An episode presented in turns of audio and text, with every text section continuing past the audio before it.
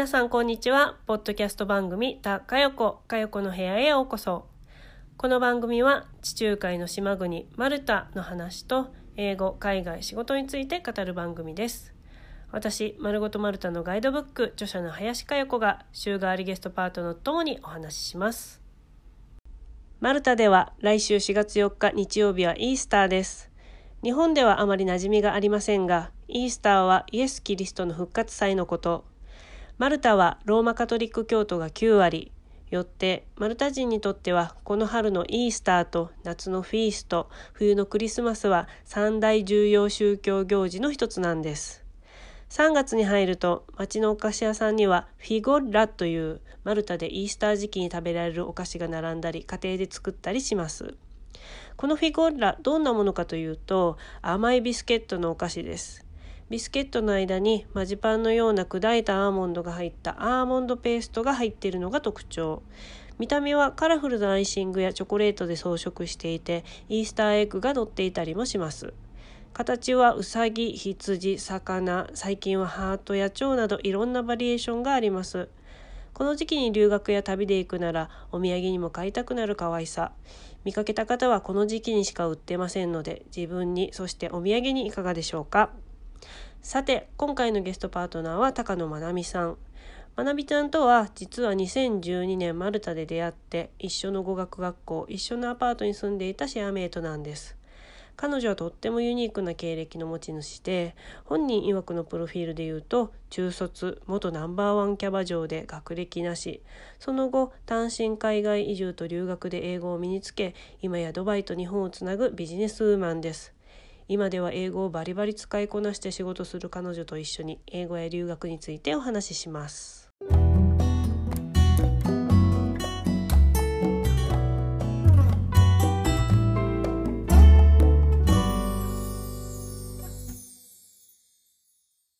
えー今日のテーマは留学行く方によく聞かれる問題なんだけど、うん。ネイティブ、非ネイティブ、これ留学で英語を学ぶならどっちがいいですかっていうふうに聞かれる問題をうんちょっとね、話していきたいと思います。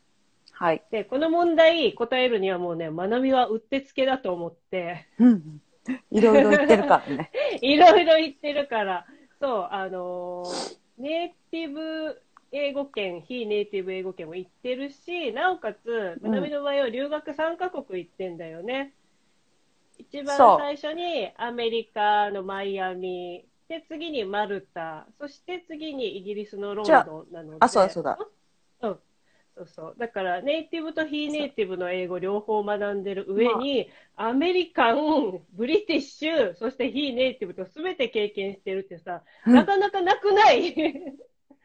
正確に言うと、アメリカ、イタリアに半,、半年住んで、あそうだねまあ、それは留学じゃないけど、うんうん。その時はイタリア語を、うんまあ、学校には行ってないけど、だかうんらアメリカ、イタリア、マルタ、うんロンドンだね。で、ドバイっていうアラビア語次きみたいな。うん。いろいろ行きすぎで。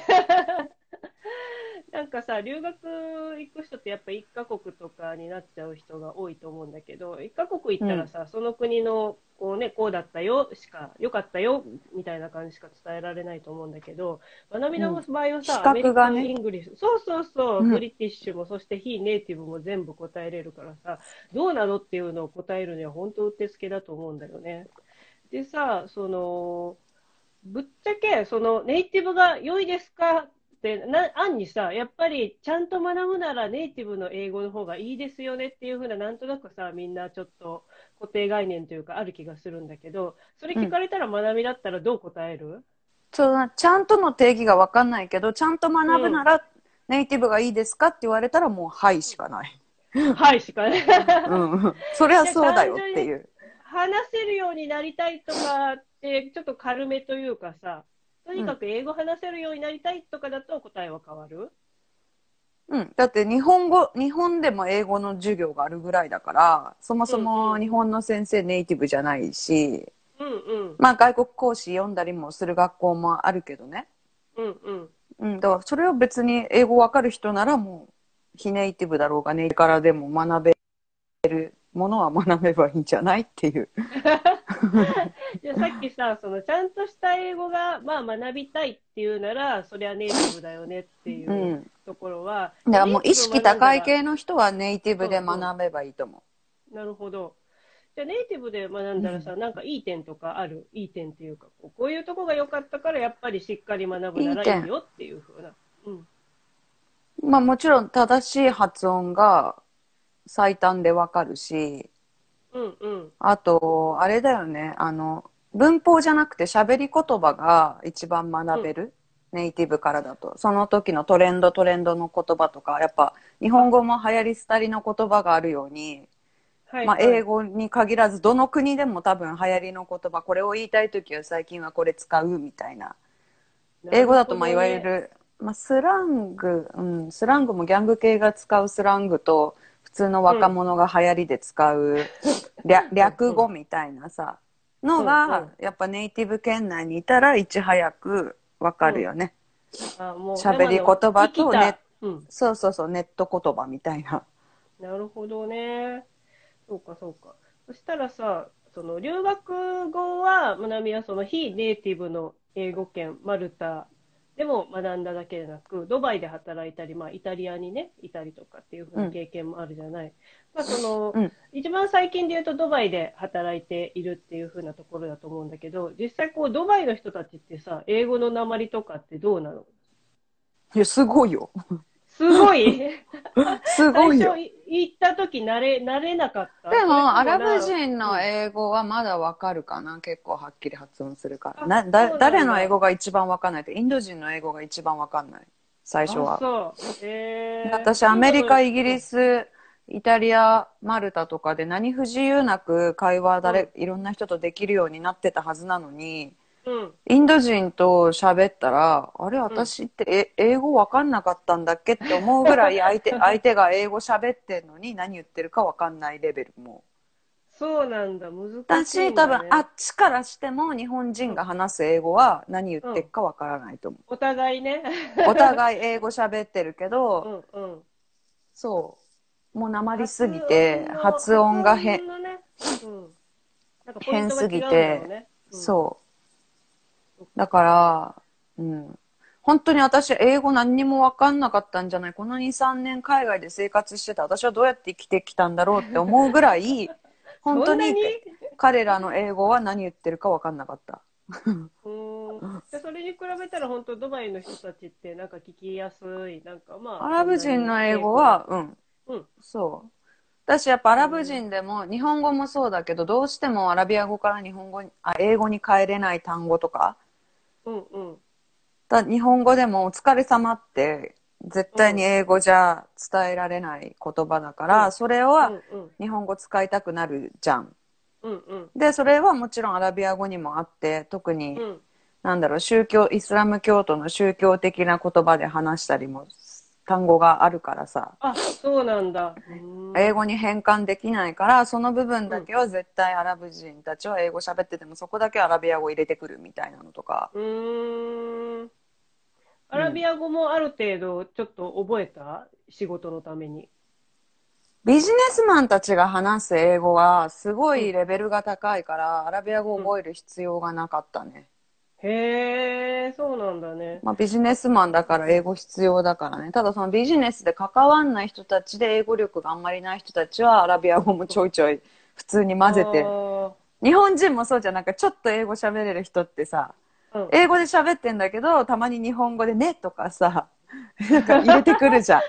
なんか、ね。うんうんあーみたいな、そうなんだみたいな、本当に感情が出た時とか母国語出てくるじゃん。うんうんあの、うんうんうん英語がまだすごい気持ちよく喋れない人とかは。うんうんうんみたいなので、アラビア語を、そうだね、聞くから、うん喋れはしないけど、ううんん、難しい話じゃなければ大体何言ってるかはわかる。えー、そうなんだ、すごいね。勉強してないけどね、まあ、生活しててあこういう時にこう言うんだみたいなので覚えて。ああ、生活してなんか何回も聞くやつが大体こんな感じなのかなみたいな感じで分かって、みたいな。そう、んそそれで言ったらイタリア住んでる時もやっぱりうんミラノ、ローマ、フィレンツェとかはみんな英語喋るけどさビジネスマンとか商人たちは、うんただそれそこから2、3個駅離れてローカルなエリア行ったらもうイタリア人でもやっぱり英語は喋れない人、まあ、たくさん、日本ほどじゃないけどたくさんいるし、うんうん。ローカルなジェラート屋さん行ったらもう絶対英語なんて通じないみたいなそうだよね。場所、イタリアでは多かったし、だからイタリア語もうん。生活していく上で必要だったから、イタリア語もん生活しながらやっぱ必要なものを覚えたしっていうレベルかな。だからイタリア語もアラビア語も。うんうん。うん。もうそしたら、留学以外でももう生活しながら必要なことをこう、なんか自分の中に、ね、なんか生きながら身につけていったみたいな感じだよね。うん。でもそれが一番早い。うんだからさ、さっきドバイの方たちって、まあ、その人によってレベルは違うけれども、ね、話せるっていうふうに言ってたけど、何割ぐらいの人が英語話せるとかあるの？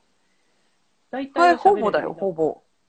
あ、あそうなんだ。ね田舎の、田舎のおじいちゃん、おばあちゃんと、うん低所得の工事現場で働いてる出稼ぎのなんかパキスタンとかバングラデシュとかの人以外は、うんうん公用語は一応アラビア語に設定はされてるけど、外国人が人口の9割だから、お、そうなの？そうだよ。だからもう、え公用語はアラビア語だけど、共通語は英語みたいー、なるほど。じゃあ、自分本当に、うんな。。なんかイメージしやすいのは、例えば、日本が中国に侵略されて、中国人がもうどこの店行ってもい,、いたとしたら、私たち日本で日本にいるのに、中国語喋らないと何も買えないし、何もサービスが頼めないみたいな。まあこれう、ん侵略とは別なんだけどさ、うんうん。そう。でもドバイは外国人がビジネスをしに来て、外国から出稼ぎに来てる人が人口の9割だから、うんうん。で、いろんな国、いろんな母国語の人がたくさんいるけど、共通語はみんな英語みたいなもん。だえードバイ人とか、いわゆる UAE 人もみんな自分の国にはいるけど、外出て、うんお店とかに行ったら英語じゃないと物買えないって知ってるから、全員が全員アラビア語知ってる店員さんじゃないから。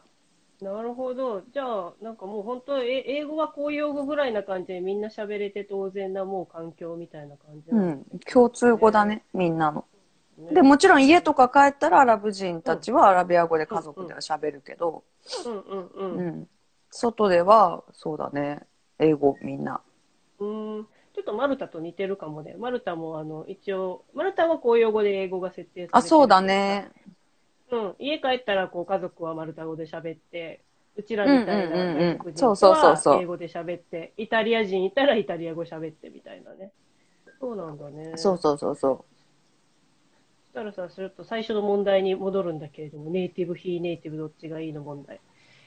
なんかん。さ、よくあの、マルタに留学した人たちって、なんかやっぱマルタ人とか、あと語学学校の先生もさ、イタリアとかいろんなヨーロッパから来てる先生多かったじゃんうん。だからこう、鉛が結構あったり、先生によってもね、うんだ。から、なんか、マルタ人の英語もだし、こう先生の英語も、なんか、鉛があって聞き取りづらかったみたいなことを言う感想を、なんかたまに聞いたりするんだよね。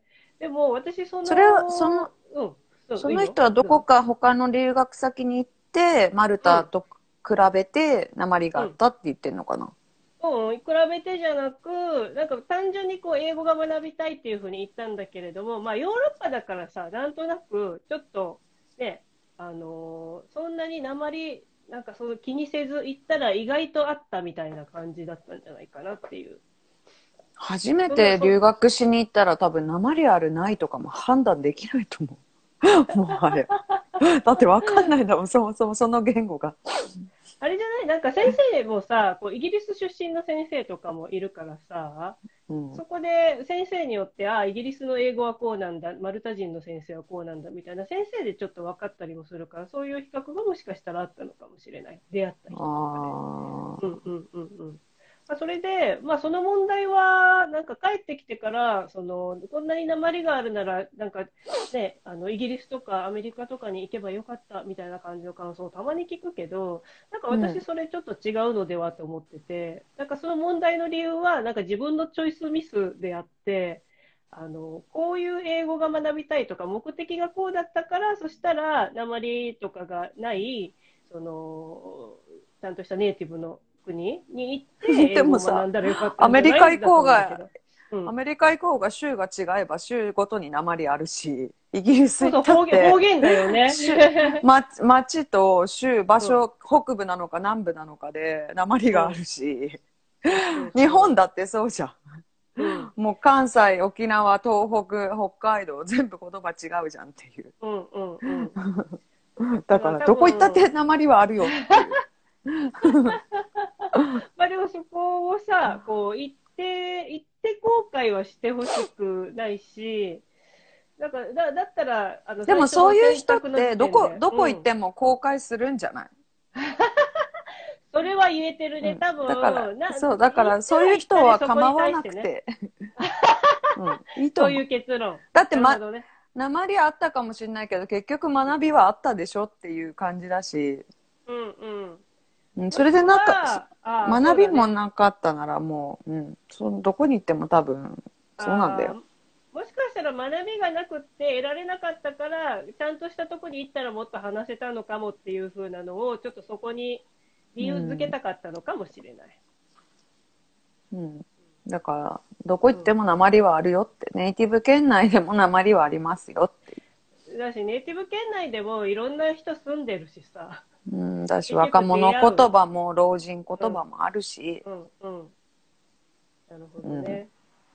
だからまあ私の考えとしてはそういうチョイスミスになるのであれば最初に目的を決めてでその目的に合ったのがさ、どうしてもこうネイティブのなんか英語が必要なんですっていう風な仕事に就きたいとかなんかそういう目的があるならじゃあそれはもうイギリス行かないとねアメリカ行かないとねなんだけれどもその目的が別にいや特にみたいな感じだったらさじゃあそここだわらないでいいんじゃないっていう風に思うんだよね。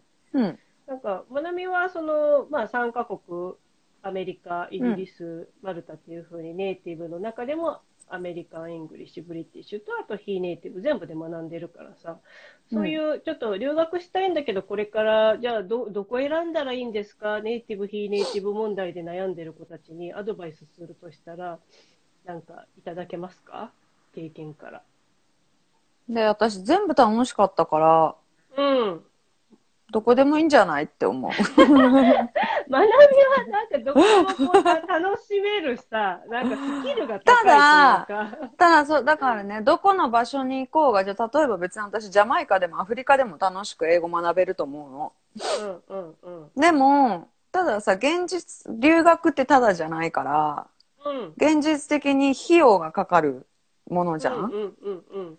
で、一番明確な違いはさ、やっぱりうん国によって費用、かかる費用が全然違うから、はいはい。自分がその留学に費やせる費用で、うん。まあ選んだらっていうのが一番の、ね あの選択基準かな。そう、何な、だってアメリカ、海外で仕事をしたい、アメリカで仕事をしたいとか、英語学ぶ前に多分決めれないから。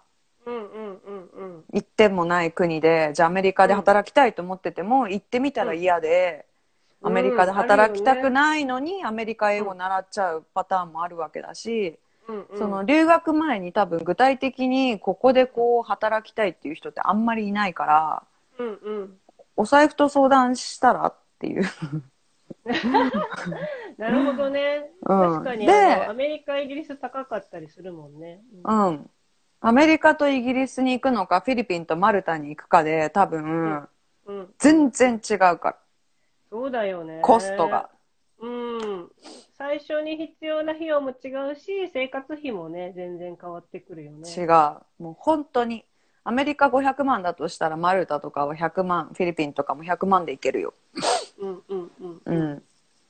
なるほど。そしたら、この問題については、あの私はーどこ、で、どこでも、どこでも学びはあるっていうのと、あとは自分のお財布によって、それがこう実現できるかっていう風なところ。逆にもうどうしてもここ行きたいだったら、それに向お金貯め、うん。で、お金貯めてっていう風な話だよね。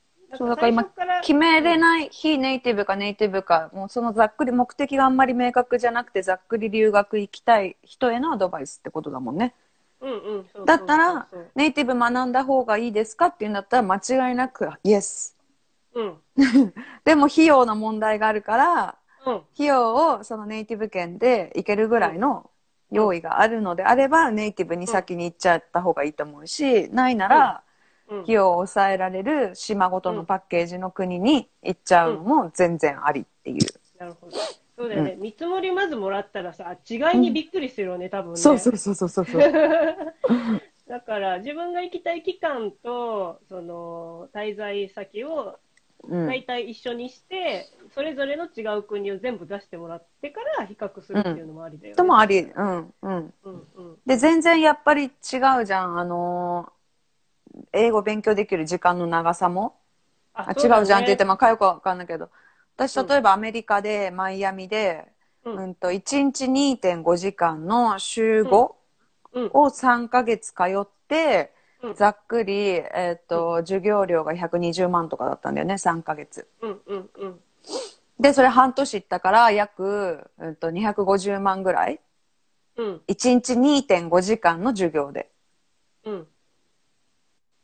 でしょ？で、マルタは、うん半3ヶ月いて、フルタイムで、多分朝からさ、うん。朝10時ぐらいから昼の2時3時までだよね。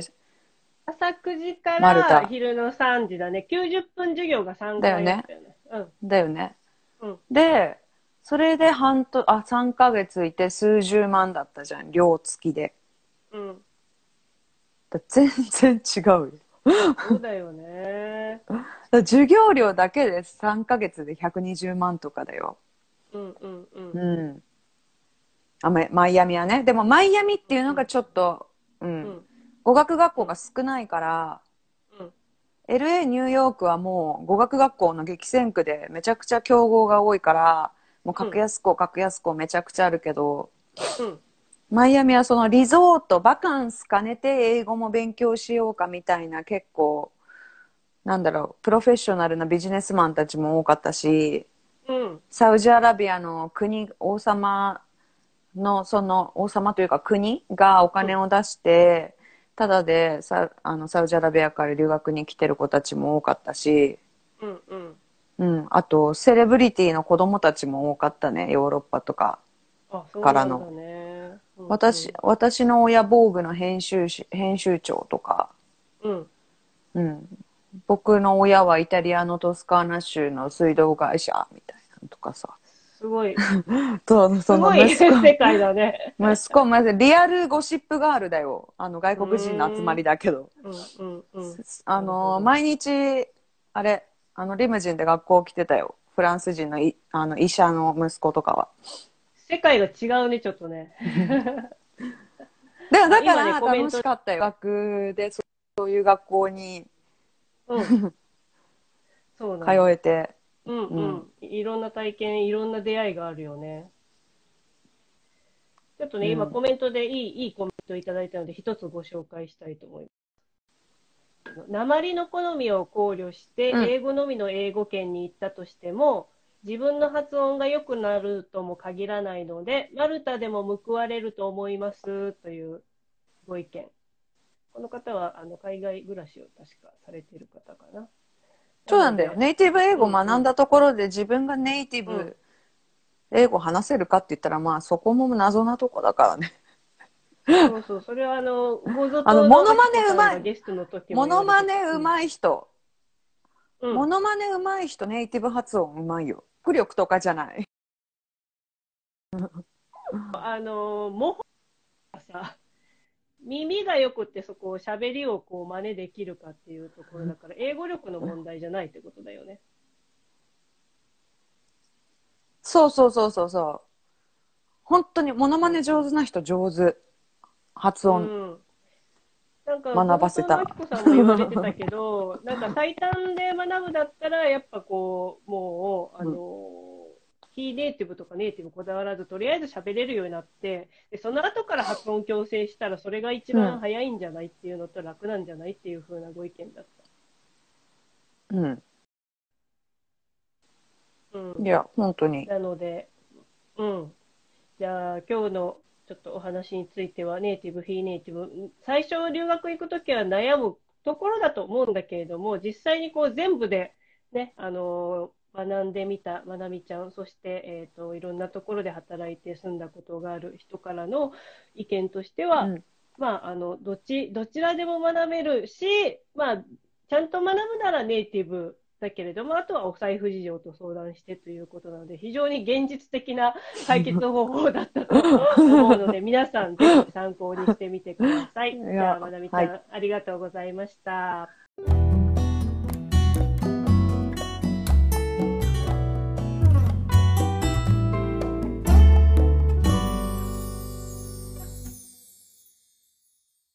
マルタへ留学した時、私の当時の英語力は中学英語止まり。まなみちゃんはすでに3ヶ月のアメリカ留学を終えてペラペラに英語を話していました。知っている単語だけでいかに使いますかという彼女の英語のおかげで、あ、こういうふうに言い回せばいいんだなと身近で学べた影響はとても大きかったです。マルタ留学中、セントジュリアンのスピノラ湾にあるマクドナルドのマックカフェで2人で英語教材を持って宿題をしていた時のこと。隣に座った外国人の方から、あなたたち何人？と聞かれて、日本人だけどと答えました。なんで日本人同士なのに日本語を話さないの？と不思議そうに聞かれ、私たち英語留学に来ているからお互い英語を話すようにしているんだと答えると、まあ素晴らしいわね、頑張ってね、と言われたことがあります。外国人の友達がいる時はもちろんだけど、日本人同士二人きりでもそうやってお互い英語でひたすら話すことを朝起きた時から夜寝る前までやっていました。留学時に私が英語を話せるようになったことを言いますと2つあります。1つ目は知っている単語でまず使います。2つ目は産語で話す。例えば主語、述語、形容詞とか主語、述語、名詞とか短い文でいいからどんどん喋る。これは留学前に英語をマンツーマンで習っていた先生から教わりました。変に長くしようとするから自分でわからなくなる。英語を話すには無理にかっこつけて長い文章とか難しい単語を使わなくていいんだと。この3語でスムーズに話せるようにできるようになってから新しい単語を付け加えたり長くしたりすればよいんだということでした。なので相手が何人だったとしても構わず知ってる単語を使い回してまず話す。話せたら自信がついて自分の中に使える言い回しが溜まってくるという感じでした。今現在がどのような英語レベルであっても必ず努力は身になりますので話せる相手を見つけたらどんどん会話して仲も深めながらお互い英語力を磨き合っていけるといいですよね。ということで今日のテーマは留学でネイティブ非ネイティブ英語を学ぶのはどっちが良いかについてドバイと日本をつなぐビジネスウーマン高野まなみさんとお話ししました。この番組はインスタライブでは水曜、ポッドキャストでは金曜、月曜に配信。インスタストーリーで番組への質問、感想など募集しています。ぜひお送りくださいね。それではまた次回もお聴きください。See you! チャオチャオ